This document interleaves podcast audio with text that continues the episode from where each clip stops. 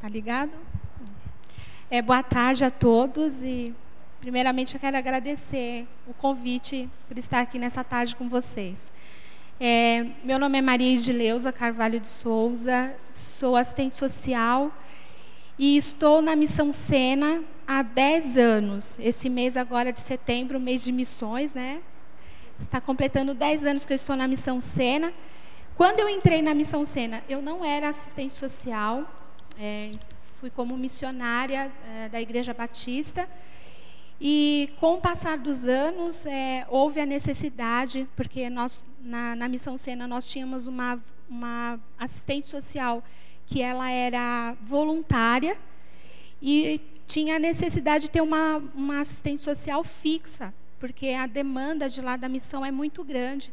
Nós temos quatro bases, temos uma creche, temos uma casa de recuperação, uma casa de reintegração e a base no centro. Então, é, tinha uma necessidade muito grande de ter uma assistente social. E eu fui muito é, feliz porque a assistente social de lá, ela, ela me incentivou muito a fazer o curso de serviço social. E eu fiz o curso em 2009, 2008, terminei em 2011, e desde então eu exerço a função de assistente social na Missão Sena.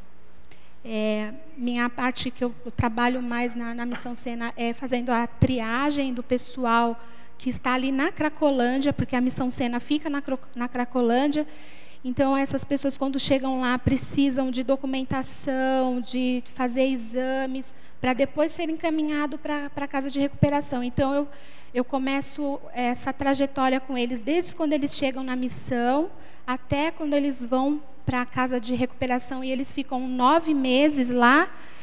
E depois desse tempo, aqueles que não voltam para suas famílias, a gente tem uma casa de reintegração lá no Hermelino Matarazzo. Então, eles vão morar nessa casa, vão estudar, trabalhar, e eu dou prosseguimento também nessa, nessa caminhada deles.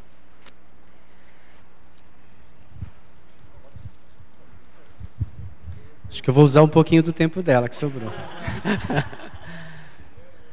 Boa tarde a todos. Eu agradeço também o convite. É, bem, eu sou meio que uma contradição ambulante. Eu fiz patologia clínica, fui trabalhar em hospital, depois larguei o hospital, fui trabalhar em inteligência policial, estou lá há 28 anos. E comecei um trabalho lá em Rio Grande da Serra, é, uma ONG. Na verdade, começamos com uma capela. Vocês vão ver algumas imagens aí, eu não vou falar. É a Prisco, a Associação de Presbiterianos para a Inclusão Social Comunitária. E começamos um trabalho com as crianças e, e, nós vimos que a necessidade delas não era só de igreja, mas elas vinham abusadas sexualmente, elas vinham com problemas de família muito sério, drogas e um monte de outras coisas. Então nós é, começamos a fazer um, juntar um grupo de pessoas, né? E começamos um trabalho bem maior lá.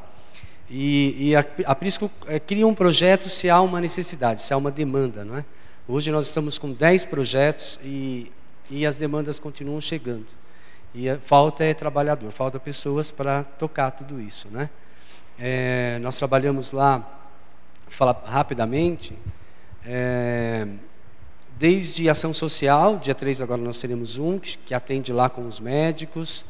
É, aqui na mesa eu estava olhando, nós temos convênio aí com a Rocha, com os atletas de Cristo, com a, a ABU, eles fazem também um trabalho lá, então é, só com os dois aqui, esse daqui provavelmente vai ser o próximo da lista. Porque nós estamos construindo lá um local para receber refugiados, nós estamos bem adiantados nessa construção.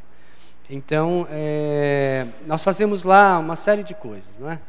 é atendimento médico, psicológico, dentário, é, com jovens com futebol, nós temos lá 150 crianças, mais 200 crianças no, no escoteiro, movimento escoteiro. A gente apoia várias coisas ali na cidade. Fazemos parte de vários conselhos também da cidade.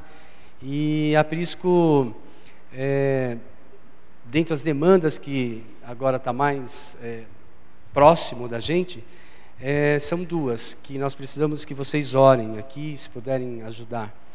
É, não sei se vocês estão acompanhando os nossos missionários, nós temos relatos de missionários que estão no campo há muitos anos e que muitos têm sido abandonados lá.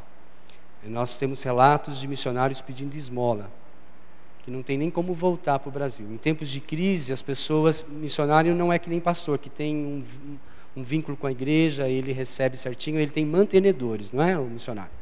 E em momentos de crise, às vezes, mantenedores param de manter o missionário.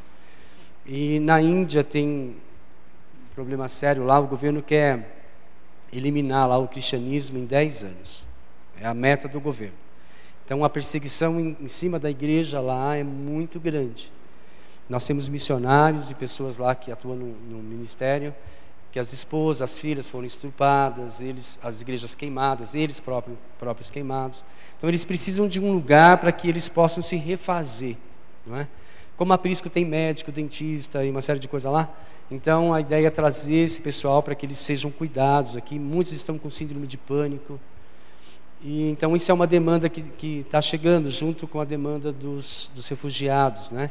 Ah, essa semana, eu estava comentando aí, essa semana passada, chegou 75 graus nas tendas lá da Síria.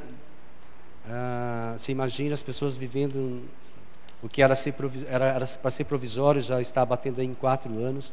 É impossível viver ali. Alguns estão tão confinados que não conseguem sair, porque é muito perigoso a saída desses campos lá de refugiados. Alguns estão dizendo que já são campos de concentração, porque campos de refugiado você sai a hora que quer, você está refugiado ali. Agora, quando você, você corre risco de sair de lá, aí já é um campo de concentração, você está confinado mesmo. E há casos lá assim. São cristãos aí, não são muçulmanos, porque essa leva de refugiados pega todo mundo. Né? Os muçulmanos que não querem também estar ali debaixo da, da Sharia né, e tudo aquilo. Mas tem um grupo lá, um grupo mais restrito, que está passando por grande dificuldade. A igreja esteja orando por isso. É... E há uma ideia agora, uma, uma, outra demanda que tem chegado, é de nós criarmos lá, na, na, nas dependências da Prisco, não tem mais como construir, nós teríamos que adquirir um outro terreno para atendermos os nossos missionários que ficaram no campo muitos anos e que não tem para onde voltar, não tem para onde ir. Então, nós pensamos lá num, num espaço para receber e cuidar bem deles.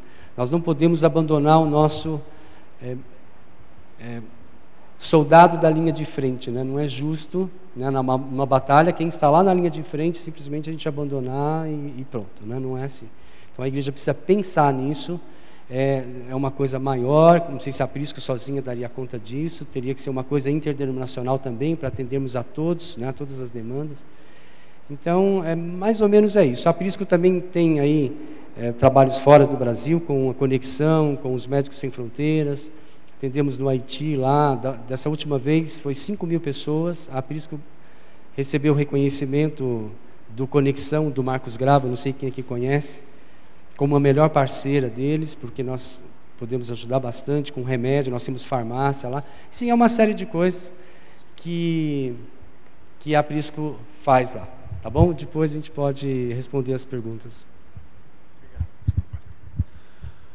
Bom, gente, boa tarde. É, por conta do tempo, eu queria pedir já para ir para as imagens. Tá? Eu imaginava que teria um pouco mais de tempo. É, primeiramente, boa tarde. Meu nome é Marcelo. É, queria agradecer a Solange pelo convite inusitado, não esperava, foi pego de surpresa.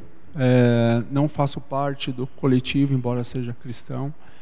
É, enfim, é, sou um dos fundadores desse instituto chamado ADOS, que é uma palavra do latim, significa acesso, caminho, entrada. A gente presta apoio a refugiados, né? pessoas que tiveram que sair de seus países de origem por perseguição, por conta ou da sua raça, ou da sua religião, da sua nacionalidade, da sua opinião política, ou por pertencimento a determinado grupo social. Isso é refúgio. Né? Nós temos no Brasil cerca de 8.400 pessoas na condição, já com status de refugiados, de 81 nacionalidades diferentes, com predominância, no caso dos sírios, é, hoje mais de cerca de 2.100 pessoas, é, congoleses, colombianos, é, angolanos, um grupo de haitianos que, embora não sejam refugiados, né, no caso dos haitianos não se caracteriza a perseguição, eles migraram por conta de uma questão climática. Né, mas é um grupo de imigrantes que o ADOS também presta apoio. Né. O que, que o ADOS faz em prol dessas pessoas? Aí eu queria ir às imagens, se pudesse voltar. Eu vou ficar um pouco de costas aqui para você, desculpa. É, a gente ensina português, né? Então, é, das necessidades mais urgentes, acho que a única que o ADOS não abarca é a questão da moradia, né? por falta de braços, enfim, de recursos. O ADOS é formado exclusivamente por voluntários. Né? A gente começou esse trabalho, eu e dois amigos, em dezembro de 2009, três pessoas, hoje a gente é um grupo de 320 voluntários, todos nós. Né? Estão entrando novas pessoas. É, então, a questão do, do ensino do idioma, a gente ajuda o pessoal a se inserir no mercado de trabalho. Então, a gente faz essa ponte entre eles e as empresas, né, fazendo um trabalho prévio de sensibilização, de conscientização sobre a causa. Né. Se tem muitas dúvidas, né, se eles estão aqui de forma legal ou não, com documentação ou não, todos eles estão. Há uma lei no, no Brasil de 1997 que regulariza essa situação dessas pessoas aqui. Então podem trabalhar, estudar sem nenhum problema. É, a gente tem trabalho de apoio psicológico, né? É, a gente está ajudando esse pessoal com algumas outras questões relacionadas à saúde, com sessões de acupuntura. É, a gente está se articulando com alguns hospitais que estão prestando algum apoio. Esse, esse projeto em específico é um que eu, que eu mais tenho apreço, chama de facilitador social. Ah, essa moça do lado esquerdo é a Vanessa, que hoje coordena o projeto, e esse casal é um casal da Costa do Marfim, a Anne e o François. É, chegaram no Brasil há dois anos, né, e quando eles chegaram, a Anne estava gestante. Estava gestante de seis meses, ambos só falavam francês. Uh, e ela precisava de uma pessoa que a, acompanhasse as consultas médicas que falasse francês. Né? E a Vanessa foi é, incumbida aí desse, dessa, dessa tarefa. Né? E até o dia do nascimento da criança, ela estava dentro da sala de parto fazendo esse trabalho de intermediação entre a refugiada e os médicos, enfim. Né? São vários casos, hoje são 100 pessoas, cerca de 100 pessoas que são acompanhadas diretamente por facilitadores. Né? Então, pessoas que estão hoje morando em albergues, albergues em caráter é, provisório, precisam sair, não tem onde morar, a gente tenta dar uma força para alugar imóvel, para conseguir uma outra doação, pessoa que está precisando de assessoria jurídica, enfim. Né?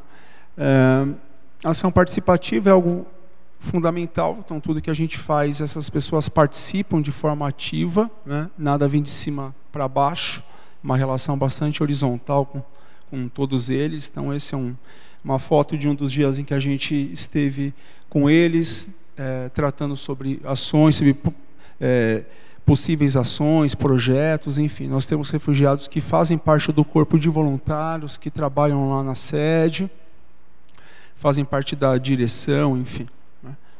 E a gente também faz ações culturais. Né? Então a gente leva o pessoal para parques, museus, teatros, faz feiras gastronômicas, onde eles podem mostrar um pouco da, da culinária dos seus países, festas multiculturais envolvendo danças típicas, músicas típicas. Né? É, é uma forma de aproximar essas diferentes culturas né? e muitas vezes é uma forma de geração de renda para eles também. Tá? É... Tudo bem. É... Então, fica aqui o convite né, para que vocês possam conhecer o nosso trabalho. A gente está na Avenida São João, 313, 11 andar, ali pertinho, entre o, num miolo entre o metrô São Bento, Anhangabaú e República. A gente está ali de segunda a sexta, das 9 às 21 e aos sábados, das 9 às 16. Acho que eu fiquei bem em cima do horário. Obrigado, valeu. Se você fala, tudo bem, olha, Eu, só para avisar a mesa que vocês vão ter chance depois de ir acrescentando, à medida que vem perguntas, vocês vão dando os, os adendos aí para fechar, tá bom? É, boa tarde a todos. Uh, queria agradecer primeiro à igreja o convite, em nome, em nome da Solange. É um prazer estar aqui com vocês, uma alegria poder compartilhar um pouco do que, é, como Deus tem trabalhado nessa questão que a gente vai discutir um pouco, que é a vocação, né?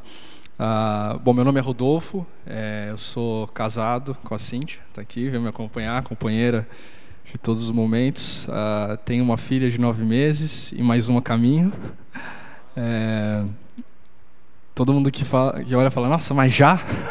É, mas já. A gente quis a, ah, é, adiantar um pouco. Mas enfim, eu sou.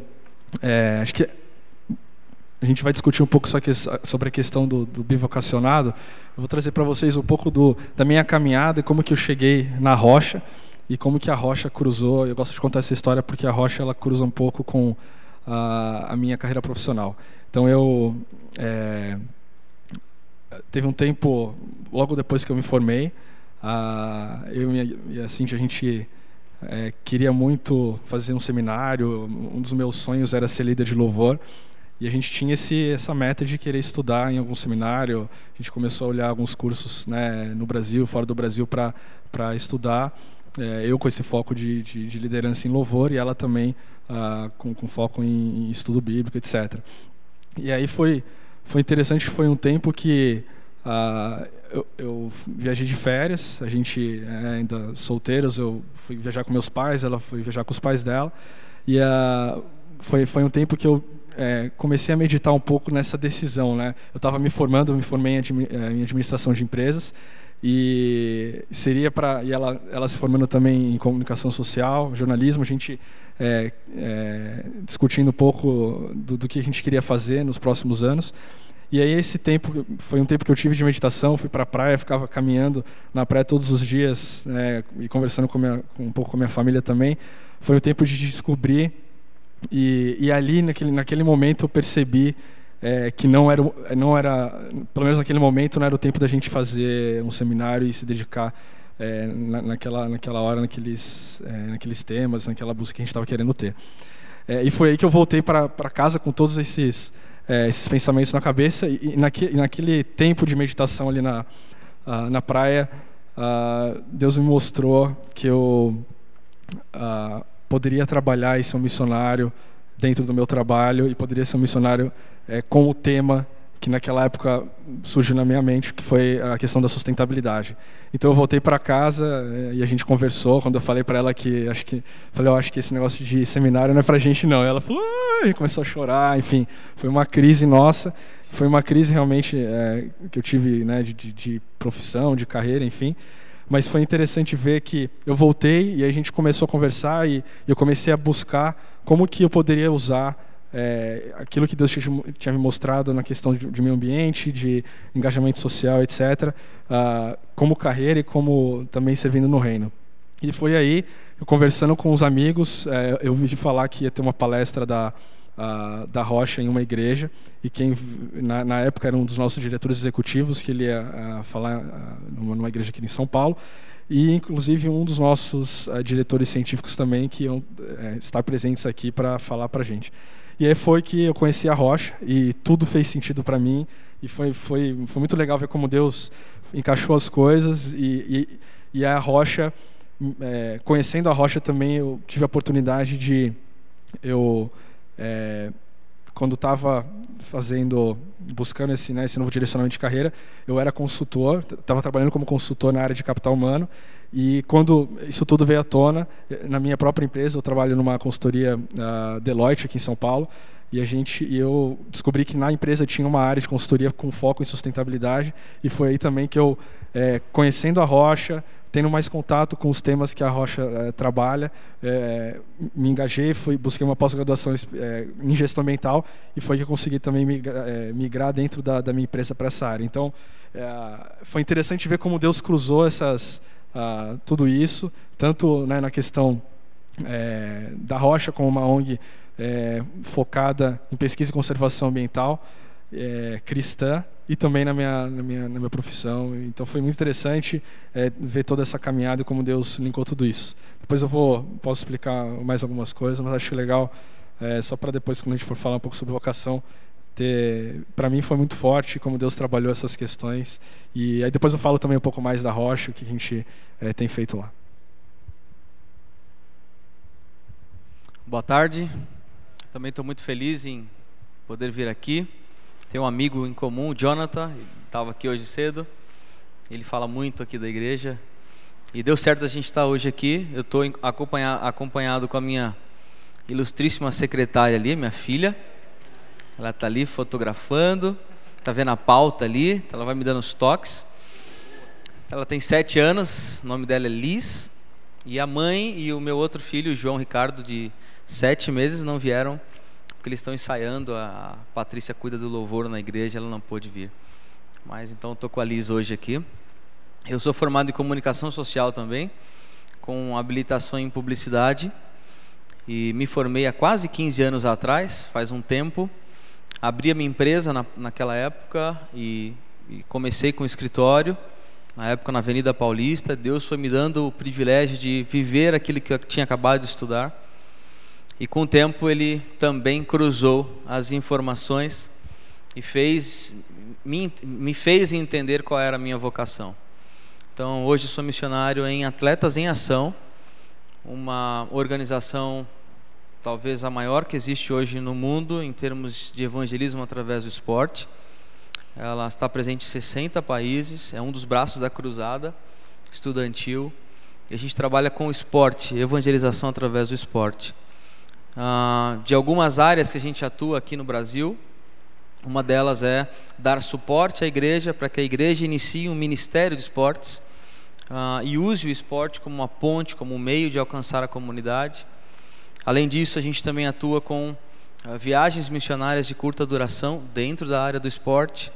Nos últimos 10 anos, eu consegui, Deus me deu o privilégio de levar equipes de futebol a quase 30 países e, e nisto mobilizando missionários, mobilizando ex-atletas para que eles entendessem qual era a habilidade que Deus havia dado a eles. E hoje são frutíferos nas suas igrejas locais, hoje se envolvem em outros projetos, abrem outras frentes de trabalho dentro da área do esporte, que é hoje uma das, três linguagens que são universais. Né? Qualquer lugar do mundo você entra com, com alguma dessas uh, linguagens. Nos últimos dois anos a gente tem trabalhado com refugiados, só que fora do Brasil, em campos de refugiados, ali na Jordânia, eh, naquela região, na divisa já com o Iraque. E o próximo ano entraremos no Líbano também. E então, basicamente esse é o nosso trabalho que eu tenho feito, que Atletas em Ação tem feito aqui no Brasil.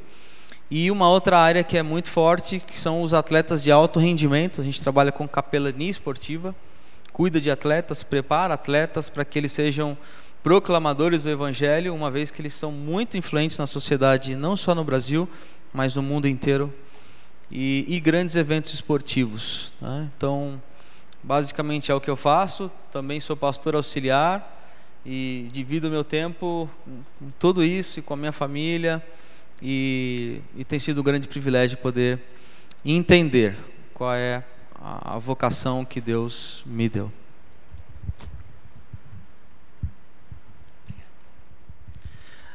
Boa tarde, meu nome é Tiago, é, mas os amigos de longa data na Aliança Bíblica Universitária, inclusive no trabalho, me chamam de Mouse, um apelido carinhoso que é advindo de um personagem de desenho animado, o Super Mouse. Se você riu é porque você conhece. E se você conhece, isso denota a sua idade, né? Porque eu, por exemplo, quando eu era bicho universitário, eu nunca tinha visto, né, esse desenho animado. Tem gente que lembra até da musiquinha. Solange, obrigado pelo convite. É um prazer imenso estar aqui. A Emily, minha namorada, está aqui também. É, e nos conhecemos também na Aliança Bíblica Universitária. A Aliança Bíblica Universitária é um ministério que existe no Brasil já há quase 60 anos, né, desde 1957, é, evangelizando estudantes universitários, secundaristas e também tem um pouco de atuação com profissionais. E a ideia da Aliança Bíblica Universitária é justamente essa: fazer missão e fazer formação. Então, trabalhar com estudante evangelizando estudo bíblico na universidade, evangelização tete a tete, formação de núcleos de estudo e tudo mais, além da formação é, dos estudantes para a missão em si. Né? Então, a Aliança Bíblica Universitária tem uma série de encontros, a gente gosta de chamar de encontro mais do que de evento, né? uma série de encontros de formação que a gente tem em nível local, regional, nacional, e aí a gente pode participar de uma série de encontros de formação. Né? Então, a, a, dinâmica da BU é um pouco essa: né? o estudante lá na universidade, trabalhando com o estudante, é, e com uma retaguarda que os próprios estudantes ajudam a fazer, que é a questão da formação. Então, formação e missão. Né? A gente fica é, um passo de cada vez e assim a gente tenta caminhar para frente, né? enquanto movimento. Eu conheci a Aliança Bíblica Universitária na época que eu entrei na universidade. É, isso não tem tanto tempo assim. É, e o ano que eu entrei na universidade foi um ano muito crucial. Eu acho que né, todo mundo aqui que teve oportunidade de passar por uma universidade lembra de como foi os primeiros dias de aula, como é que foi, e, às vezes mudar de cidade, estudar fora, passar um tempo é, é, é, num, num, ambiente que é completamente diferente do ambiente que você está acostumado no, no, colegial, né? Então muita coisa muda, é uma fase muito bacana de ser vivida é, e com, a, e com todos os riscos que ela traz junto. E eu lembro de ter decidido estudar em São Carlos, né, onde eu fiz engenharia de produção. É, e uma das, um dos grandes fatores motivadores para eu ir para lá é porque lá eu ia sair da minha casa, né? Esse negócio de ficar com pai, com mãe, à altura dos meus 17 anos, 8 anos, eu já era muito adulto para aquilo tudo, resolvi para São Carlos, porque esse era, né? As pessoas adultas saem de casa, né? E eu achava que era esse o caminho. Quebrei a cara em São Carlos, né? E papai do céu sabe o que ele faz.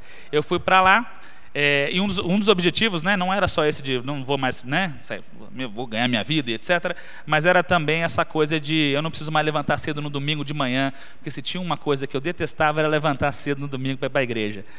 E lá em São Carlos, é, eu passei uns, umas três semanas sem ter contato nenhum na universidade, porque eu não conhecia ninguém, eu achava que eu ia dar conta, e na prática eu não tinha condições de dar conta, de administrar a mudança.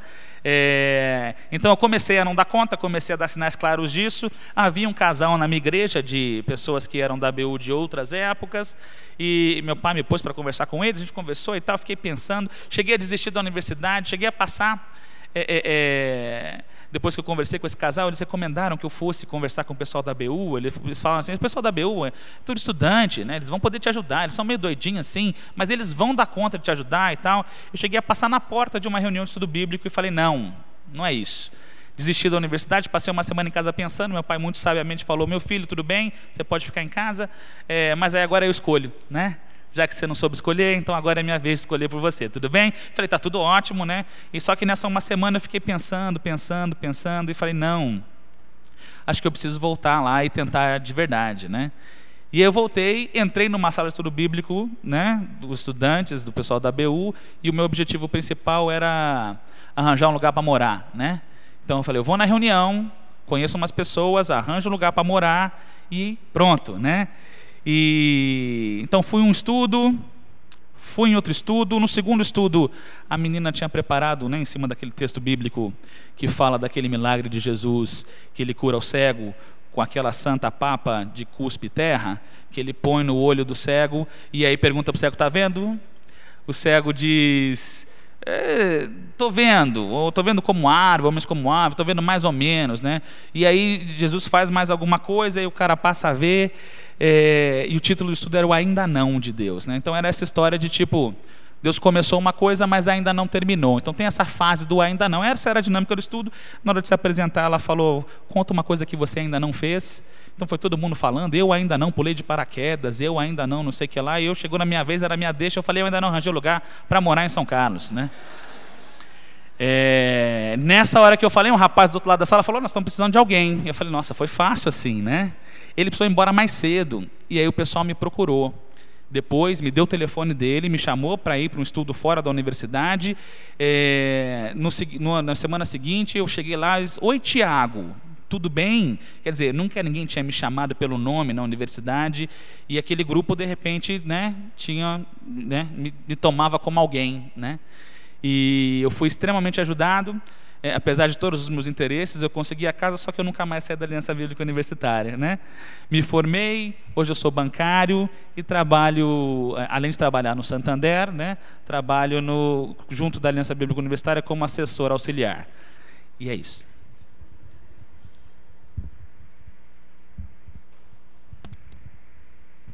Bom, agora a gente vai partir para para a parte de perguntas e respostas. Deixa eu tentar dar uma, uma orientação.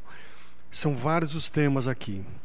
Quer dizer, desde uh, trabalho com Cracolândia até uh, área universitária, passando por refugiados, passando por, uh, por sustentabilidade, por tantas coisas. A ideia é não focar só em um assunto. Então eu vou ter que ter aqui um pouco de jogo de cintura para as perguntas serem distribuídas de forma mais ou menos equânime para os preletores, tá bom? E eu pediria aos preletores também que na resposta, para que a gente tivesse o maior tempo possível de, de perguntas e respostas, tentassem fazer aquilo que é, é, quase impossível fazer, que é resumir, né? Mas a gente pede essa gentileza de vocês aqui, tá bom? Quem ah, precisa ainda de papel e caneta, é levantar a mão que vai alguém chegar aí e vai entregar uma folha e uma caneta para você, tá bom? Quem já fez, ah, eu não sei se Jurema, quem mais aí está, quem já fez a pergunta, ah, ah já está um microfone aí, né? Tá.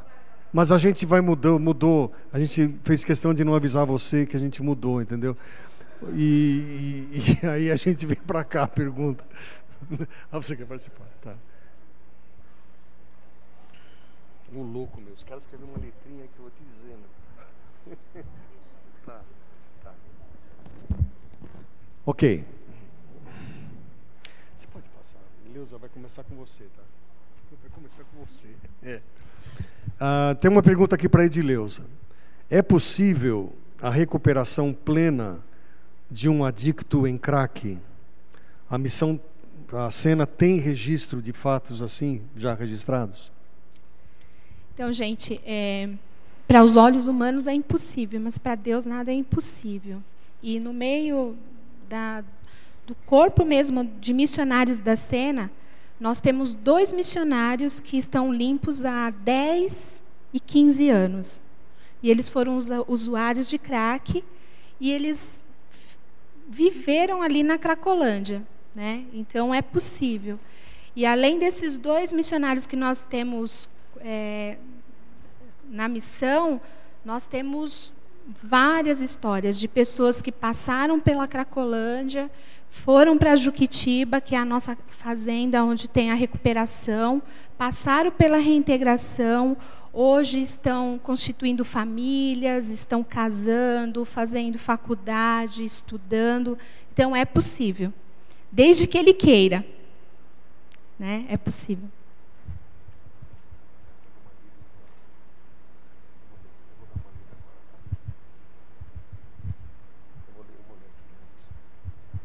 É, tem uma pergunta para o Marcelo. Com o crescente afluxo de refugiados ao Brasil, como você vê a atuação do brasileiro e das igrejas nesse grande desafio? Tem duas perguntas, né, na verdade. Financeiramente, de onde vem o teu sustento? Acho que é do Marcelo, né? não do refugiado. Eu estou imaginando, estou imaginando, tá? É, eu acho que sim, porque eu falei que é um trabalho voluntário. Né? É, eu sou professor, então eu dou aulas e sou bolsista no doutorado. Então eu me mantenho assim, faço alguns trabalhos para o SESC, é, enfim, me mantenho dessa forma. É, olha, a gente tem é, a gente tem um grande problema ainda né, nesse processo de integração local de refugiados, porque grande parte é, da população local é contrária à vinda deles para cá. Né? Então, o preconceito ainda é bastante grande. Então, essa é uma barreira que a gente tem que enfrentar para que essas pessoas possam ter um recomeço de vida minimamente dignos para cá. Né? Principalmente quando se trata de, de africanos, de haitianos, pelo fato de serem negros, né? e a questão dos muçulmanos. Né? É, tem muita gente que é contrária à vinda de muçulmanos para cá. Né? É, o papel da população é fundamental. Né? Se as pessoas não aceitarem minimamente e não ajudarem as instituições que trabalham com esse tema, a gente não consegue fazer absolutamente nada. Né? O papel do governo tem sido um papel muito, é, muito aquém daquilo que poderia e que deveria ser feito. Né? Né? Hoje, basicamente, permitir que essas pessoas entrem no nosso país e trabalhar no processo de legalização deles. Então, todos eles têm aqui um RNE, um CPF e a carteira de trabalho. Né? É, isso, isso não basta. Né? As pessoas estão vindo para cá, geralmente não tem nenhum ciclo de relacionamento, não conhecem ninguém, não falam o nosso idioma, não têm trabalho, ficam sem, do, sem documentação por alguns meses, né? é, não tem onde morar, quase sempre. É, então, a atuação da sociedade civil, e aí eu incluo também as igrejas de uma forma geral, é fundamental. Né? Só a título de exemplo, é, grande parte dos albergues né, é, que acolhem refugiados são de igrejas, né, são vinculadas a igrejas católicas, evangélicas, né, ou mesmo mesquitas. Então, as igrejas têm um papel fundamental no processo de integração local dessas pessoas. Né? Que historicamente no Brasil uh, os imigrantes sempre foram acolhidos uh, em grande medida pelas igrejas. Né? E no caso dos refugiados tem sido da mesma forma. É, tia, uh, Ricardo, qual a estratégia para trabalhar durante os Jogos Olímpicos de 2016 no Rio, né? Fale um pouco de vocês. São três perguntas em uma, já vem carregadinha. Fale um pouco de vocês como vão entrar no Líbano, de onde vem o teu sustento financeiro. Tá todo mundo preocupado, cara. De onde vem a grana? De onde vem a grana? O pessoal quer ajudar. É, pode ser isso também, cara. A gente Tomara. faz uma, uma, uma, coleta, uma coleta aqui no final. Legal. Bom, primeiro é que é, assim como foi os Jogos Pan-Americanos e, e, a Copa do Mundo ano passado, bons testes para nós enquanto igreja brasileira. Na Copa, nas Olimpíadas do ano que vem, e, e esse é o maior evento esportivo do planeta, ah, a gente pretende fazer o que fizemos na Copa do Mundo, por exemplo, de usar o evento e não permitir que o evento use-nos. Tá? O que significa isso? Às vezes a gente faz tanta coisa, tanta loucura, tanta literatura, tanta material para usar o evento, né, para participar do evento, e na verdade o evento está usando a gente, usando os nossos recursos, usando o nosso esforço, e essa não é a intenção. A intenção é usar o cenário, o ambiente olímpico apenas, para promover ações esportivas evangelísticas, tanto no Rio de Janeiro, que é a sede, quanto nas cidades não sedes ao redor do Brasil inteiro. Então, Atletas em Ação tem um, um pacote de, de ações, um pacote de ações é, esportivas, embora é, nós vamos trabalhar com uma que foi eleita que chama-se Festivais Esportivos. Então, os festivais são ações para crianças, para jovens, adolescentes, seguido de oficinas de, de esportes, tudo no mesmo, ao mesmo tempo, no mesmo local, com danças, entre outras ações também. É um mega festival, mas além disso ainda tem Kids Games, Teen Games, Ed Games, tem aí o evangelismo tete a tete mesmo, com o público que vem, que é o maior número de visitantes é, de um evento esportivo é no meio de uma Olimpíadas. A gente espera fazer isso no Rio de Janeiro, tá? É, eu estou dizendo isso porque o ano passado eu rodei as 12 cidades sedes treinando igrejas e só é, igrejas, denominações que eu participei diretamente foram pelo menos 11 literaturas diferentes.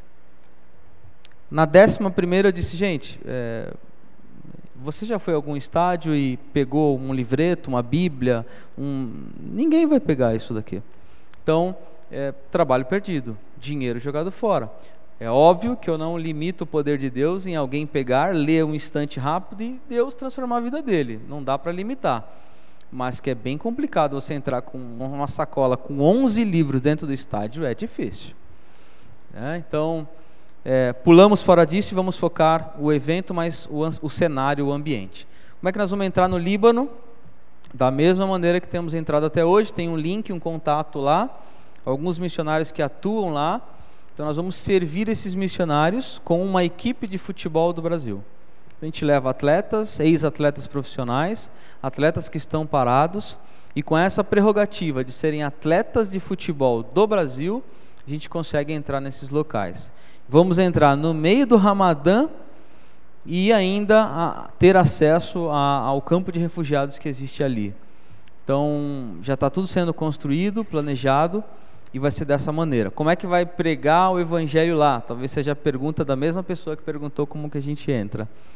A gente vai trabalhar apenas com valores bíblicos, valores cristãos. Não vamos pregar o evangelho de fato, nem se, sequer falar de Jesus. País é, é islâmico. Então, nós vamos nós apenas iremos abrir portas para os missionários que estão lá e para a igreja que está lá. Como é que é o meu sustento? eu tenho mantenedores, tá? Então, os mantenedores é que mensalmente depositam e, e inclusive a gente está inclusive numa reta aí de levantar novos mantenedores, né, Lígia? Então, se você quiser falar com a gente, pode falar, não tem nenhum problema. A Lígia também é missionária de Atletas em Ação. Joia. Antes de passar para o Tiago, Edson, a pergunta, você só dá uma lida. São duas perguntas aqui. Primeira, onde fica Aprisco? Aprisco fica em Rio Grande da Serra, que bem próximo. Tem o trem aqui, a estação de trem. Se você pegar o trem aqui, você vai.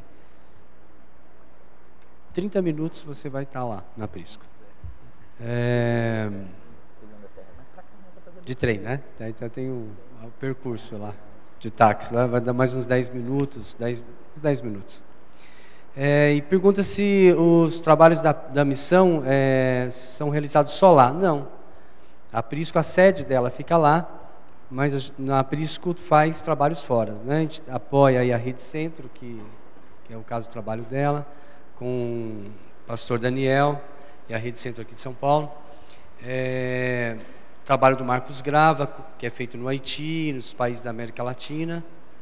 A Prisco tem uma farmácia e a gente manda para eles todo esse material para que eles possam, esses missionários, esses, esses, esses médicos e outros profissionais que vão, eles possam ter o material para trabalhar. Antes eles levavam isso em malas, eles não levavam roupas. E, e, hoje a Prisco conseguiu, junto a um almirante, que é da igreja presbiteriana, da família Kerr, e ele disponibilizou no navio aí espaço para levar esse material. Então agora pode levar Bíblia, roupa, então um número bem maior de coisa, né? ajudou bem.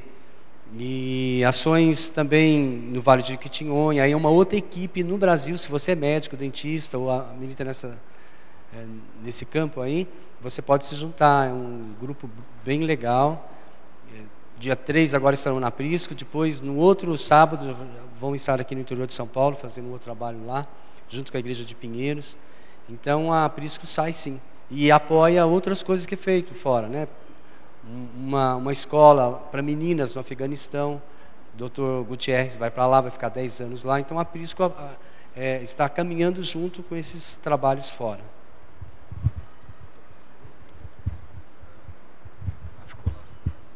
É, pergunta são duas, né, mas é, semelhantes, acho que da mesma pessoa. A primeira, qual é a diferença entre o bivocacionado e o fazedor de tenda? E a segunda seria qual a diferença entre o bivocacionado e, e o obedecer ao ID ou, ou indo. Eu não sei se o time fez um desafio hoje de manhã, mas já tem gente que já está já tá indo já, o pessoal já está indo. Amém, amém. amém. É, bom, eu vejo, é na minha perspectiva, depois o pessoal pode comentar também, é, acho que o, o, obedecer ao ID e, e, a questão do fazedor de tenda, você é, faz isso já com, com a percepção da, da sua vocação. É, quando comentei que eu é, passei aquele tempo meditando é, o que, que, seria a minha vocação, o, o, que me ajudou muito, e eu falo isso é, para as pessoas que me perguntam, né, como, como que você sabe para que, que você nasceu, qual é a sua vocação, etc. Eu assimilo muito com o que o Bill Hybels chama de descontentamento santo. E isso me ajudou muito a perceber na questão, no meu caso, que a degradação ambiental é, me fazia, me chamava para um, uma frustração que, que, demandava uma ação. E essa ação que, nessa ação que encontrei a, a minha vocação de é, entendendo também na missão integral, achei, achei muito interessante no editorial, no editorial de vocês da, da conferência, vocês falam muito sobre isso, da integralidade do Evangelho e, na missão integral a gente vê que o cuidado da criação é, ele está dentro disso e faz fez todo sentido para mim na questão da minha vocação. Então, quando eu penso em degradação ambiental, quando eu penso nos projetos que a Rocha se envolve, hoje a gente tem projetos, por exemplo, a gente tem um projeto aqui no, no, no sul de São Paulo, é, focado em, em, em, auxiliar uma comunidade e desenvolver a, a conservação de algumas espécies ali de, de árvores, do, inclusive do palmito jussara na região. Então, eu penso em conservar, eu, eu, eu penso que é uma obediência ao que Deus fala em Gênesis, 2,15. Então, acho que eu não, não, teria nenhuma dissociação com relação a isso. Não sei se vocês têm. É, a pergunta: vocês estão ligados a alguma missão? Então, isso é uma condição para ser bivocacionado? É, acho que falando por todos nós, acho que todos nós estamos ligados a alguma missão e falando por todos aqui, tá, ou a gente está ligado a alguma missão ou a gente está com algum problema, né? É, agora, se a pergunta é se a gente está ligado a alguma organização com né, foco missionário, acho que por todos nós aqui a gente também pode responder tranquilamente que sim. Né? No caso da Aliança Bíblica Universitária, a Aliança Bíblica Universitária é uma organização com foco missionário, filiada a um movimento internacional chamado Comunidade Internacional de Estudantes Evangélicos, que está presente em mais de 160 é, nações. É, agora, a questão de você estar tá formalmente vinculado a uma organização missionária para que você seja bivocacionado, né? É, é uma questão interessante, é de se pensar, né? Eu não sei como é que vocês têm desenvolvido o tema até aqui, é, dentro do, do congresso, é, mas eu acho que a gente não precisa ter esse vínculo formal com uma organização missionária para você estar envolvido em missão, né? É, aliás, eu fico pensando que esse modelo, né, aquilo que a gente convenciona chamar de bivocacionado, seria, na verdade, o que responderia para 99,9% de nós. Né? A gente trabalha em alguma empresa ou em algum negócio e trabalha em alguma organização missionária, mesmo que ela se chame igreja local. Né? É, então a gente trabalha nas duas pontas. A vida nossa é essa. Né? É, eu acho que só precisa tomar um cuidado é, para que não haja uma distinção, né? como se o meu trabalho no banco fosse um trabalho é, menos sacralizado do que o trabalho que eu desenvolvo na Aliança Bíblica Universitária, que o trabalho que eu desenvolvo é, é, na minha igreja local. Né? Eu acho que tudo isso também é ministério. Então, na verdade, né, a vocação ela não se limita a, a, a você estar diretamente ligado a uma coisa só, né? Pronto, achei minha vocação, agora eu vou fazer essa uma coisa para o resto da minha vida. Se você conseguiu isso, você deve ser uma das cinco pessoas do mundo que chegou lá. Né? É, o que é uma benção. Né? Amém. Mas dificilmente a gente vai estar. Tá convivendo num contexto em que a gente vai dizer é isso que eu faço. O meu trabalho e a minha vocação são as duas coisas ao mesmo tempo o tempo todo, né? Aquilo que eu faço como ganha-pão e aquilo que eu faço como missão é, é, é, é uma coisa só, né? É, então, acho que o meu trabalho no banco é sim um ministério, é sim uma vocação, né? Assim como meu trabalho nessa, nessa bíblica é um ministério e é uma vocação. Então, não sei se eu respondi, não sei se eu respondi legal, mas acho que é isso.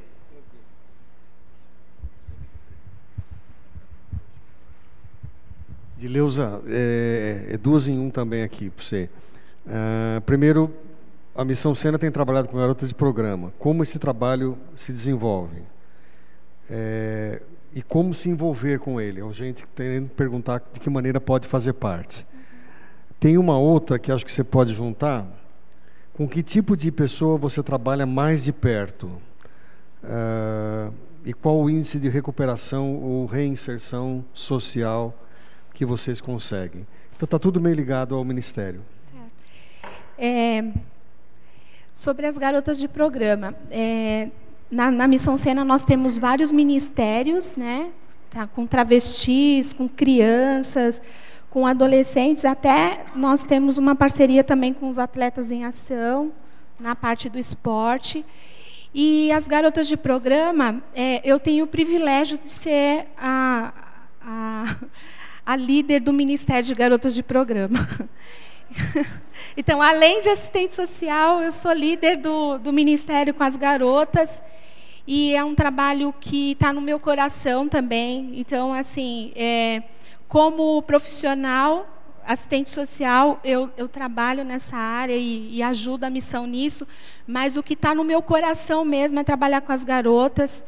E esse trabalho é um, é um dos pioneiros da cena. A trabalho, é, começou a tra, é, trabalhar garotas de, com garotas de programa e com a população em situação de rua desde 1987.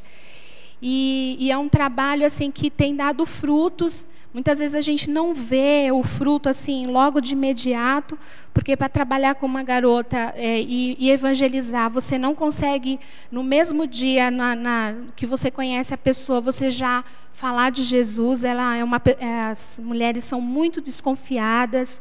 E então você precisa estabelecer um vínculo, uma amizade primeiro, para depois elas terem um, né, ter assim a, a, a liberdade de falar. No primeiro momento você nem sabe o nome dela verdadeiro, ela dá um nome, né, o nome de guerra dela.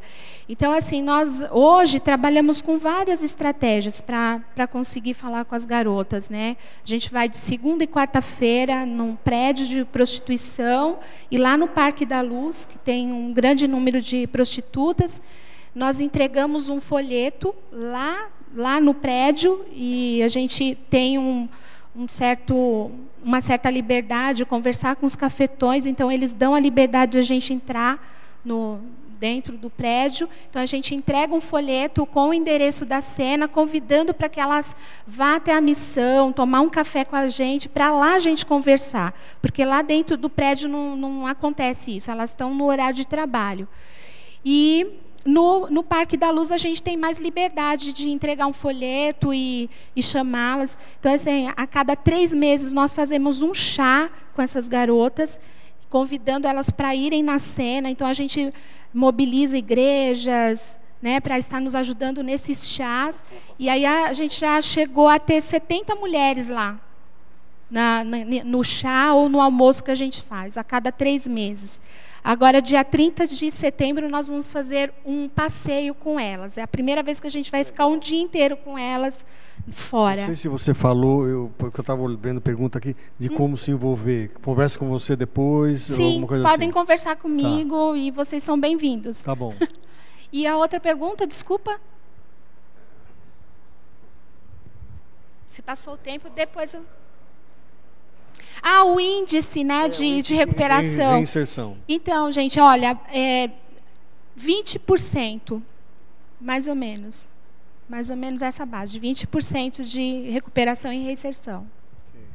O Edson é, tem uma pergunta aqui interessante. Quais as necessidades da Aprisco com relação às diferentes frentes? Como colaborar no projeto de cuidado com os missionários aposentados. eu não sei se tem algum objetivo, alguma coisa assim, mas acho que é uma pergunta interessante, né? Bem, como colaborar, é, eu acho interessante a pessoa, primeiramente, ir lá e conhecer o trabalho. Né? Acho que é o primeiro ponto, primeiro passo. Né? São vários projetos, a pessoa sempre tem aquele projeto que ela, que ela vai se identificar mais, não é? Então, acho que o primeiro passo é ir ver, é? ver o que está acontecendo lá. Um bom dia para isso é dia 3, agora de outubro, com a ação social que vai ter lá. Você vai ter uma, uma visão geral do que acontece lá, não é? E, então você pode, se você é cabeleireiro, manicure, pedicure, qualquer coisa que você faça, você vai poder fazer alguma coisa lá nesse dia. Lidar com as crianças, que tem, enquanto os pais estão sendo atendidos, as crianças ficam meio que soltas, então tem alguém lá que brinque com elas, quer dizer, tem trabalho para todos, né? E quanto a esse trabalho aí, essa demanda que. Na verdade, essa demanda está surgindo num encontro que a gente faz aqui na Igreja dos Coreanos, no Campos Elíseos. é, lá várias agências missionárias e eles é que têm trazido esse, essa questão, não é? E nós estamos estudando a possibilidade da compra de um terreno que tem bem em frente a Prisco para que lá seja construído esse local. Né? Seria um, nós não gostamos de falar asilo, mas um retiro, né? onde essas pessoas vão poder ficar com dignidade que, e, e eles possam também. Já pensou a carga? É, o, o que esse pessoal pode trazer para a igreja da, do Brasil, né? Quantas experiências, quantas coisas a gente pode aprender com eles, né? Seria uma, uma, uma via de mão dupla. Nós cuidaríamos dele, mas eles também cuidariam quer dizer, passaria várias coisas para nós, poderiam, livros poderiam ser escritos, quer dizer, uma série de coisas poderia sair daí, não é?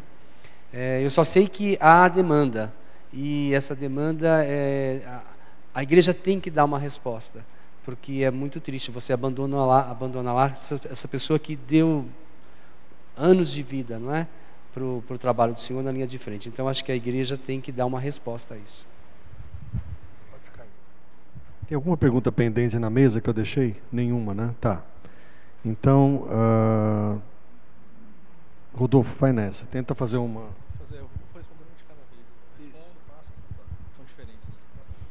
Bom, são três perguntas, vou, vou passar a primeira aqui depois a gente vai abrindo para as outras, eu vou respondendo as. São alguns temas uh, diferentes. A primeira é, diante dos problemas aparentemente mais urgentes, como crise de refugiados, epidemia de, de viciados, crise política, etc., como sensibilizar as pessoas para os problemas ambientais no Brasil e no mundo? É, chegou mais um. É, Bom, é, a gente é, eu tenho, a gente tem acompanhado, né, a Rocha é uma organização é, internacional e não só internacionalmente, mas no Brasil também a gente tem acompanhado. Aí vocês acredito que estão dentro também dessas outras crises, não só essas mencionadas. Uma delas, por exemplo, que atingiu a gente e tem atingido aqui em São Paulo é a crise hídrica, é, que a, mobiliza não só a Rocha, mas todas as empresas e organizações que trabalham com a questão ambiental na, na, na luta e na, na, na, tentativa de encontrar soluções para a crise que a gente está vivendo. Uh, e uma delas é a crise hídrica aqui no Brasil, aqui, especificamente em São Paulo. E não só essas, a gente é, não estou falando o que, o que é mais urgente ou não, mas uh, o que é interessante da, da, sustentabilidade é que ela, que ela, ela se ramifica por todas as, as questões sociais, ambientais, etc. Então, uh, o desculpa, esqueci, o Marcelo, ele comentou da, da, questão de refugiados climáticos. Então, por mais que seja um tema específico, a gente existe hoje no, no, no Brasil e no mundo a questão do refugiado, do refugiado por questões ambientais e, e você vê isso acontecendo cada vez mais com, com, as, com, com as pessoas do mundo inteiro. Então, acho que a, a sensibilização em si, ela, ela tem ocorrido para a causa ambiental.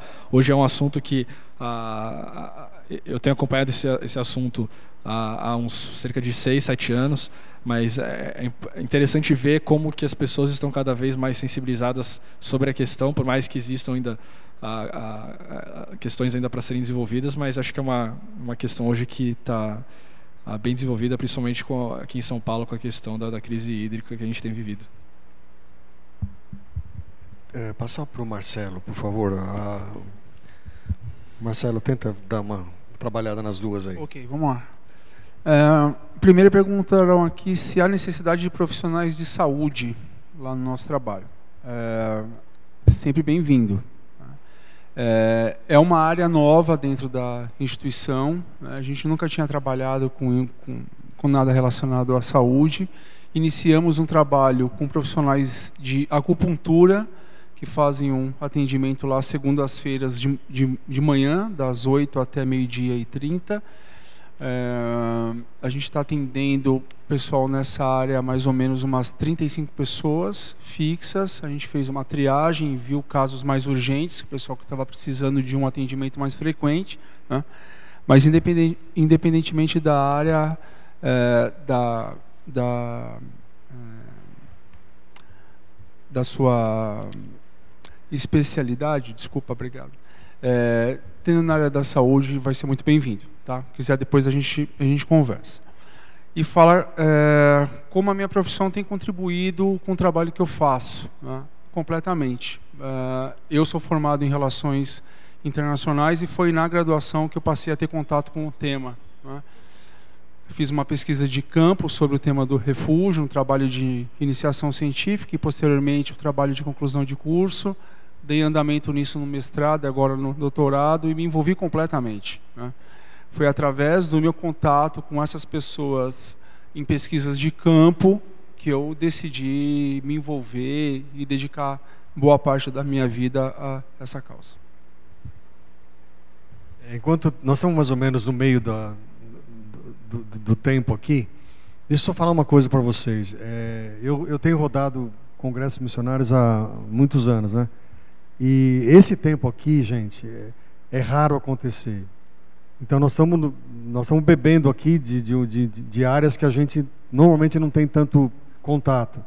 Então eu estou pedindo autorização ao Kleber, se a gente avançar um pouquinho depois de 5 e meia, uh, a gente vai, vai andar um pouquinho mais e eu quero pedir que você fica, fique firme aí, porque é muita densidade, é muita coisa que você está recebendo e você está processando. Mas pouquíssimas vezes a gente vai poder reunir, não é, Kleber, uma mesa como essa em outras oportunidades, tá? Então vamos, vamos segurar a onda aí. É, Tiago tem algumas perguntas, ele vai fazer o milagre da multiplicação, sei lá o que aí. Vamos fazer tudo que o Brasil não está fazendo, que é 10 em 5, né? Assim, aquilo, algumas propostas do passado. Né? Dificilmente eu vou conseguir. Né? Nossa história prova que não é fácil. É, então, acho que algumas perguntas aqui. Né? Uma delas é sobre a relação das ABUs, ou dos grupos de ABU, com as igrejas locais. Se, se tem conexão com as igrejas locais. A Aliança Bíblica Universitária tem tem conexões. E a conexão principal é o estudante que está na universidade e que não deixa de se envolver com a sua igreja. A proposta da BU nunca é tirar o rapaz da igreja para que ele se envolva exclusivamente com a Aliança Bíblica Universitária. É, mas sim, tem algumas igrejas que se envolvem de uma maneira mais formal, né? É, sendo doadoras, sendo cedentes de espaço, né? sendo pastorais para os estudantes que estão fora da cidade, num contexto de morar fora. Então, as igrejas locais elas podem se envolver com a ABU e a gente recomenda sim que os abeuenses e os grupos de ABU se envolvam o máximo possível com as igrejas dentro do seu contexto, né? É... Os estudantes universitários geralmente se evadem das igrejas. Por que isso ocorre? Como fazer para reverter esse processo? Por que isso ocorre? Acho que tem uma série de fatores. Né? Acho que um dos fatores acaba sendo a percepção que a gente tem de universidade. Né? A gente já, já, já diz para o nosso jovem, antes de entrar na universidade, cuidado, você está entrando na universidade. A universidade é um negócio meio maluco. Não põe a mão no corrimão, senão vai sair grávido de lá. Né? Assim, então a gente, a gente acaba gerando uma imagem né, de um contexto universitário que às vezes ela é ela é um pouco distante da realidade, né? Assim, é, e a gente acaba botando medo no cara, né? Aí o cara chega na universidade é, é, e a conversa lá, não, veja bem, aquele cara que fuma maconha não é essa pessoa tão fora do, do esquadro quanto pintaram para mim, né? Aliás, o contexto aqui é bem interessante. Qual que é o problema de eu ir numa festa com um amigo meu? Né? Esse tipo de pergunta vai surgir naturalmente, porque até então o cara não viveu é, fora dessa redoma. Né? Então, acho que, de repente, quando ele der um estalo com alguma realidade que era pesarosa, amedrontadora, e que ele percebe que não é assim, né? acho que existe um clique que né, uma série de coisas pode acontecer. É, e também tem o seguinte: na universidade as pessoas estão afeitas a discutir algumas coisas que, para o bem ou para o mal, dentro da igreja a gente acaba não discutindo. Né? Isso tem a ver com outra pergunta, tentando juntar tudo aqui. É, é, a pergunta aqui fala sobre tempos de pós-modernidade, relativização da verdade, como ser relevante no meio estudantil, a tratar temas como drogas, sexualidade, etc. Então, é, é, é, alguns desses assuntos a gente acaba tratando muito mais dentro do contexto universitário do que dentro do contexto eclesiástico. Né? Assim, o que acaba sendo uma pena, porque é, se você parar para pensar, isso a gente tem refletido muito dentro da BU, em termos pastorais até, como lidar com a questão da homossexualidade. Né? Como é que a gente dá uma resposta concreta para uma geração aonde não se vive sem conviver com a homossexualidade lado a lado? Qual que é a resposta que a gente vai dar para essa geração? Né? Não tem como, dificilmente vai ter como você hoje no Brasil ser estudante de qualquer curso sem ter alguém que seja assumidamente homossexual dentro da sua sala. Né? Então, assim, é, é, o nosso contexto é esse. E como é que a gente discute isso? Na igreja a gente acaba não discutindo. Né? Então acaba sendo lá no campo que a gente acaba tendo um pouco dessa problematização. É, e, e, e, acaba sendo no campo também que a gente acaba descobrindo quanto os nossos é, estudantes cristãos estão sendo, inclusive, é, é, é, passando por momentos de extrema dificuldade pessoal, até mesmo na área da homossexualidade. Né? E não tem liberdade para conversar com o seu próprio pastor e abrir o jogo com relação a isso, porque não sente que na sua igreja ele vai ser pastoralmente acolhido nesse sentido. Então, é, é, é, eu, acho que, eu acho que é difícil, mas a gente tenta ser relevante à medida que a gente, a gente conversa sobre. Né? Então, acho que se tem algum passo que foi dado dentro do contexto da Aliança Bíblica Universitária que não, talvez não tenha sido dado em outro contexto, é que a gente está tentando conversar sobre. Né? E, e, a gente tenta fazer isso via os nossos encontros de formação, né? que é o fórum em que a gente mais debate temas nesse sentido. É... E a última pergunta é sobre, no contexto atual do país, é, como é que a Aliança Bíblica Universitária tem tentado, tem trabalhado, apesar da visão hoje negativa dos evangélicos. Eu acho que esse é um dos nossos grandes desafios também. Né? É, primeiro porque dificilmente você vai ter o evangélico com é, um rótulo de inteligente é, andando por aí. Né? Assim, o rótulo que os evangélicos têm hoje é de gente bitolada, é de gente que não é inteligente, é de gente que não pensa. Né? E um dos lemas que a gente usa na Aliança Bíblica Universitária é fé que pensa, razão que crê. Né? Então a gente tenta debater e mostrar, a princípio, que é, as questões acadêmicas e as questões universitárias elas não são avessas à fé, né? e não necessariamente elas são contrárias à nossa fé, é, que sim a gente desenvolve o reino e a gente desenvolve a missão à medida que a gente estuda essas coisas todas, essas questões todas. É, então acho que uma via de mostrar um pouco de relevância e de mostrar e de quebrar um pouco do preconceito é não ter medo de encarar aquelas matérias difíceis que a academia estuda e que os nossos estudantes estão lá e tem que estudar também, né? Então vamos discutir isso e quebrar alguns rótulos. Seu caminho para o esporte, para os esportes, foi por vocação nos esportes ou a publicidade te levou aos esportes? Ah, primeiro que eu partilho da ideia do Tiago, que é impossível você separar tudo aquilo que fazemos de vocação. Eu não consigo separar isso. Então, a publicidade foi uma ponta, ela ajudou porque eu tinha na minha empresa um, um, eu peguei na época um cliente que era da área do esporte, um atleta é, alto rendimento e comecei a trabalhar com esse atleta e a partir daí eu fui entendendo que eu tinha um certo tato para trabalhar com atleta e não na área comercial e não na área comercial. Então aquilo me ajudou a entender o que realmente Deus tinha para minha vida. É, mas eu não consigo separar. Aliás, gosto muito da ideia de Aristóteles, que diz que o, ponto onde se encontra as nossas habilidades com as necessidades humanas, essa é a nossa vocação. Os estudiosos chegam a afirmar que cada ser humano tem até 500 habilidades. Andar, por exemplo, é uma habilidade, tem gente que não anda. Então, não é possível. Eu não, eu não acho assim que, que seja possível alguém não conseguir usar uma das suas habilidades para poder ir ao encontro da necessidade que o mundo mais precisa. Isso é a nossa vocação. O nosso trabalho, a nossa vida, o nosso ganha-pão, isso é vocação. A publicidade ela só ajudou a eu olhar para uma área que eu até então não conseguia enxergar. É, são duas aqui, vou tentar também é, compilar as duas. A primeira é como que a Rocha Brasil tem trabalhado para sensibilizar as pessoas com a questão ambiental diante de tantos outros apelos sociais. E a segunda é, as grandes empresas atuam muito na questão de sustentabilidade, seja por interesse econômico ou de mercado. Como que as igrejas institucionais devem atuar nessa, nessa questão? Ah, bom, a, a, com relação à primeira, que é focada na sensibilização, a Rocha é, tem, tem atuado é, diversas formas para. Esse é um dos nossos desafios aqui no Brasil, para sensibilizar né, a, o, principalmente as igrejas com relação a questão ambiental.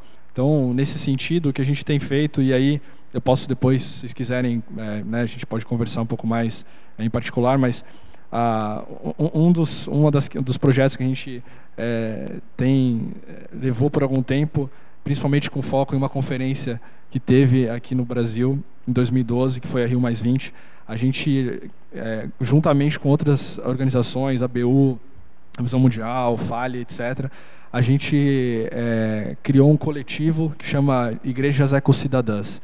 E essa, esse coletivo foi criado justa, justamente com o intuito de é, trazer a sensibilização da questão ambiental e criar um movimento capaz de articular isso nas igrejas do Brasil. E, e foi, foi interessante é, ver nesse movimento diversas igrejas participando e com foco, criando projetos, desenvolvendo projetos na, na, no ambiente no, no, cultural na qual a igreja está inserida e na é, econômico e etc.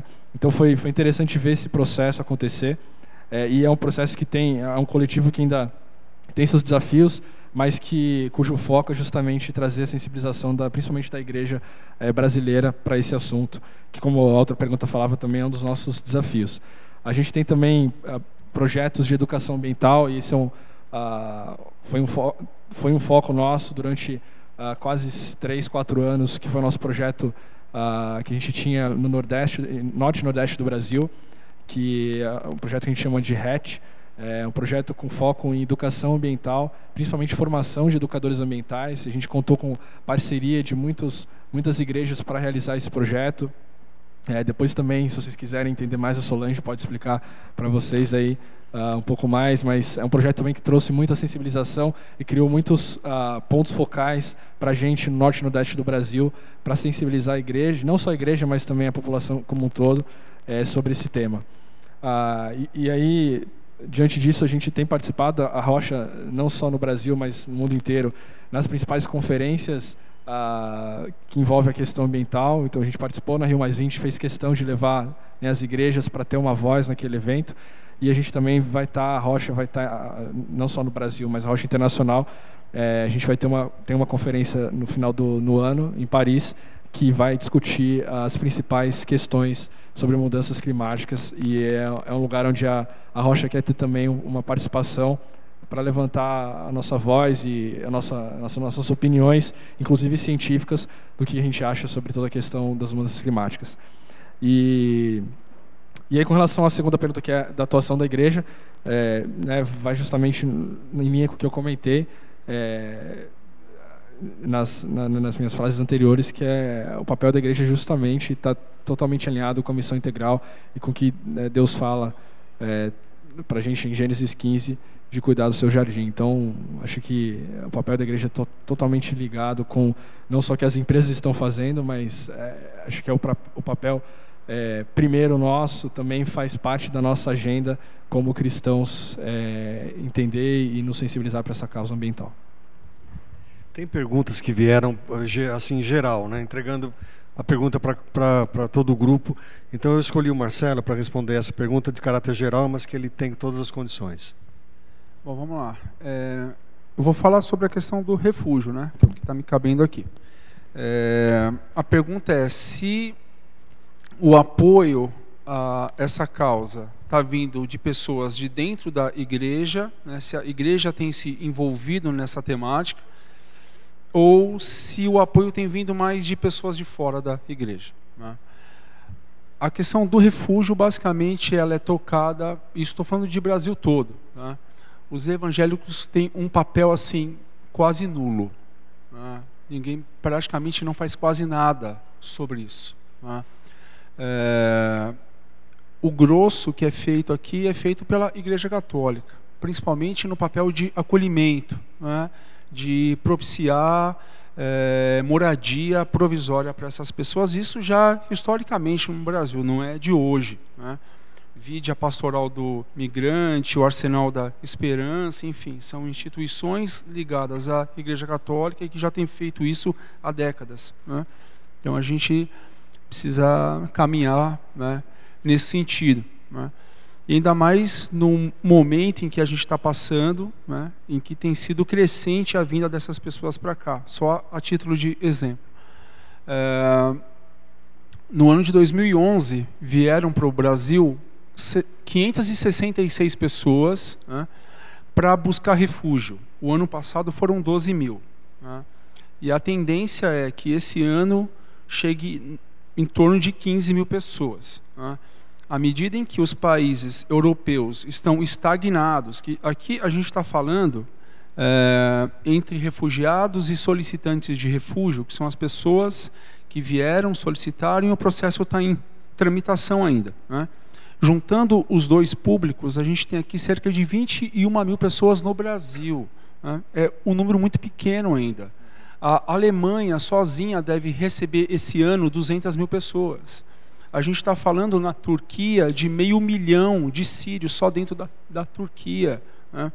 A gente está falando de um milhão é, e meio de sírios só dentro do Líbano. Né? Assim, a gente vive uma outra realidade. Né? O Brasil está muito distante dos principais focos de conflito do mundo. Né? A gente tem um, um mar todo aí nos separando desses, desses é, é, pontos de conflito. Né? É, mas essas pessoas, aos poucos, estão chegando. Né? E a gente tem feito muito pouco. Estou falando aqui da comunidade em prol dessas pessoas. Né? Então, basicamente aqui a Igreja Católica e a sociedade civil, principalmente estudantes, né? que dentro da universidade, onde as pessoas acabam é, tendo é, é, contato com o, o, tema, estudando sobre, né?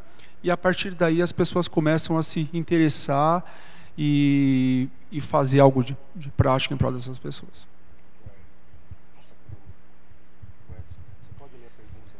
Bem, tem uma pergunta se a gente trabalha com, com igrejas, não é? Um trabalho muito importante esse, com o apoio das igrejas. Né? No caso da Prisco, é, nós temos lá uma farmácia que, por exemplo, essa igreja pode ser parceira. Vocês podem colocar aqui um cesto, um cestinho aí na porta. Então, todo, todos nós compramos remédios que sobra lá uma cartela, não é? Você nunca consegue tomar aquilo, não sei porque vem sempre a mais. Então, você pode colocar ali não é? Isso vai para nós, isso vai depois para as viagens missionárias, para atendimento do pessoal lá. Então é uma ação simples que a igreja local pode fazer e vai ajudar muita gente. Vocês não têm noção do quanto isso ajuda. Né? E, e, aqui também está perguntando como o nosso trabalho na área secular é, pode ajudar também. No nosso caso, eu como policial, é, eu tenho grande simpatia tanto das delegacias da área quanto da polícia militar, porque eles entendem que esse colchão que é feito, né, social, que é feito pela Prisco lá, é, tira crianças do tráfico, tira crianças né, é, de situações é, de risco, isso diminui o, o, trabalho deles, então eles acabam encaminhando para nós aquelas crianças, aquela, aquele pessoal que está em mais dificuldade, então eles próprios às vezes nos, nos procuram ou, ou tem uma viatura lá de um, de um você vê o que, que, é, que é isso, né? Uma pessoa lá, um, um policial com câncer de, de, de, rosto e da PM, ele não conseguiu os remédios. Na Prisco tinha esses remédios, então ele fez o, o tratamento pelos remédios que, que, que, tinha lá na Prisco. Depois ele conseguiu pela Cruz Vermelha, pela Cruz Vermelha não, para Cruz Azul, aí que é, tem um apoio a, aos PMs. E, e ele hoje, quando ele está de plantão, ele faz questão de passar por lá tem uma cesta básica para levar para algum lugar, ele, você dá para a cesta básica, ele vai de viatura e leva. Por quê? Ele, ele, ele entendeu essa questão social e que eles têm sim participação. É, mais uma pergunta aqui é, considerando a sua experiência pessoal, o que foi especial nessa descoberta da sua vocação versus formação acadêmica versus atuação profissional nessa ONG? É, acho que foi, foi muito interessante. Eu comecei na, é, na Rocha em 2009 e foi onde eu pude é, servir. Né, eu comecei atuando no Conselho Fiscal, então eu tive uma, eu tinha uma bagagem como auditor contábil é, nos meus anos de estágio. Então foi foi interessante servir dentro da ONG nessa área. A gente tinha é, outras pessoas também com, com, com essa expertise, então foi legal participar com eles nesse, nesse tempo. Aí depois do Conselho Fiscal, eu, eu, recebi o convite de participar como membro do Conselho Científico e ajudar também a desenvolver alguns projetos. E foi, foi nesse conselho que a gente é, desenvolveu juntamente com outros profissionais, pessoas também voluntários e, e com diversas experiências, biólogos, né, alguns termos que eles falavam durante as reuniões que você ficava né, de pássaros, e, enfim, a gente da área de administração fica. Mas é, é interessante, é, é, encantador. Então, é, fazendo parte também desse, desse conselho científico, a gente pôde desenvolver um dos principais projetos que a gente tem hoje ali na, na região do Petar, né, do, do parque do Petar. E e aí depois do, do, do, conselho científico, no ano passado, eu fui convidado a participar da como vice-presidente hoje da organização da Rocha Brasil e é onde eu tenho servido ali é, com os meus amigos ali de, né, de missão. Então, acho que é isso. Eu acho que nós estamos caminhando final. É, tem alguma pergunta que eu deixei com vocês que não foi? Não, acho que não, né? Tá tudo zerado aí. É, teve um corajoso que fez uma pergunta para mim aqui, né? Tanto que eu deixei para o final para ver se a coisa acabava, mas sobrou essa aqui. É, como dar os primeiros passos na vida bivocacional, alguma coisa assim? É, é, uma pergunta muito ampla, ou seja, nós estamos trabalhando com, com gente servindo dentro do Brasil, que vocês estão vendo aqui, é, nós cremos que não há divisão entre secular e sagrado, isso faz parte da nossa teologia. A gente crê que a missão é a missão de Deus no mundo e ela se ela acontece através das mais variadas atividades humanas, ou seja, onde nós estamos inseridos. Agora, existem outros caminhos que você pode usar para a missão uh, através da sua profissão, através de um negócio que você pode abrir, e aí você vai de alguma maneira uh, pegar aquilo que o Sakata falou hoje de manhã, ou seja, você está indo em algumas regiões onde a gente como pastor ou como religioso a gente não entra e, e aí você com a sua profissão você entra.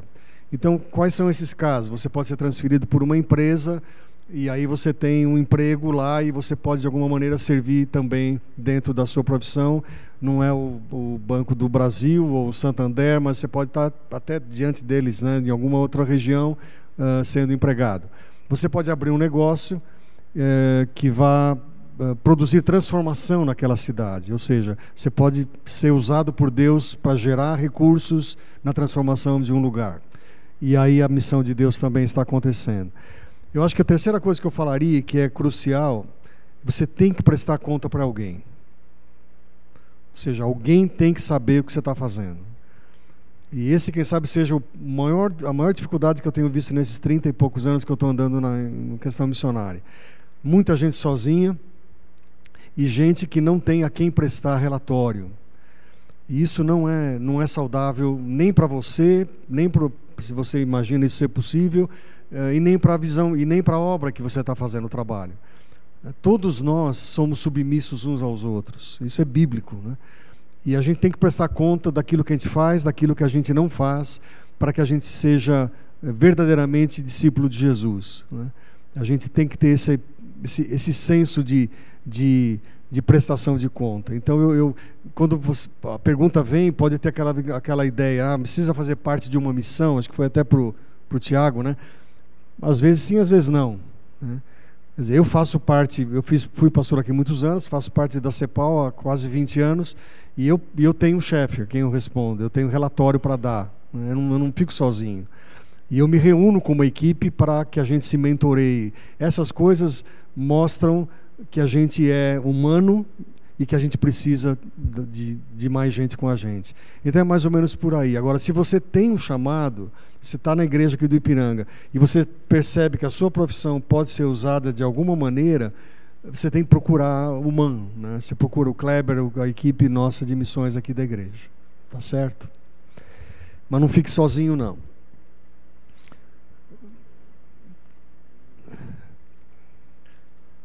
Você vê que eu dei assim um espaço de tempo e chegou. É, Tiago, você fecha. Você passa o microfone para o Tiago. Eu nem, vou, eu nem vou passar o papel para você, para você só assim dar aquele tiro certeiro. Só estudantes universitários podem frequentar a ABU? Ou estudantes em idade universitária? Mas a, que ainda não está na faculdade pode frequentar? Onde fica a sede da ABU? A ABU se estrutura não de uma maneira com sede, né? Ou, ou, ou, não tem um lugar fixo aonde você diga vou lá frequentar a ABU. Na verdade, a ABU ela se estrutura dentro das universidades onde existam núcleos de aliança bíblica universitária. E o protagonismo dentro desse espaço é 100% do estudante, né? Então, se tem estudante que formou grupo, lá tem grupo. Então, nesse contexto, se você não está em algum lugar onde tenha um grupo, você pode fundar um grupo, né? O que é muito bem-vindo, a gente vai ficar muito feliz, né?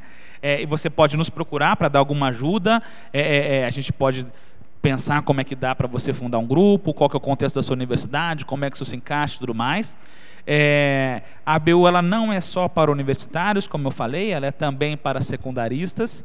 Então, em algumas escolas aqui em São Paulo existem núcleos de aliança bíblica de secundaristas, né? É, então, se você está numa escola dessas, você pode se, você pode e deve é, é, é tentar se vincular com o grupo. É, se você está numa escola onde não tenha, você também é bem-vindo para tentar iniciar alguma coisa. É, agora, se você está num contexto onde já sai da universidade, né? Estou formado, como é que eu faço para fazer parte? Existe aqui em São Paulo um negócio chamado Aliança Bíblica de Profissionais, né? Eles se reúnem mensalmente e aí cada, cada cada mês vai ser um lugar diferente, porque são os profissionais que vão dando conta de tentar se reunir. Normalmente é no salão de festas de alguém, é, mas aí você pode me procurar, eu posso passar os contatos para vocês. Né? Então, a Aliança Bíblica Universitária, em termos evangelísticos de missão, ela se reúne nesses espaços, lá no contexto, né? dentro da universidade, dentro da escola, e os profissionais, eles não se reúnem no seu local de trabalho, mas eles se reúnem mensalmente. Tá? É, então, você é bem-vindo para participar em qualquer uma dessas instâncias e se envolver é, o máximo que você puder.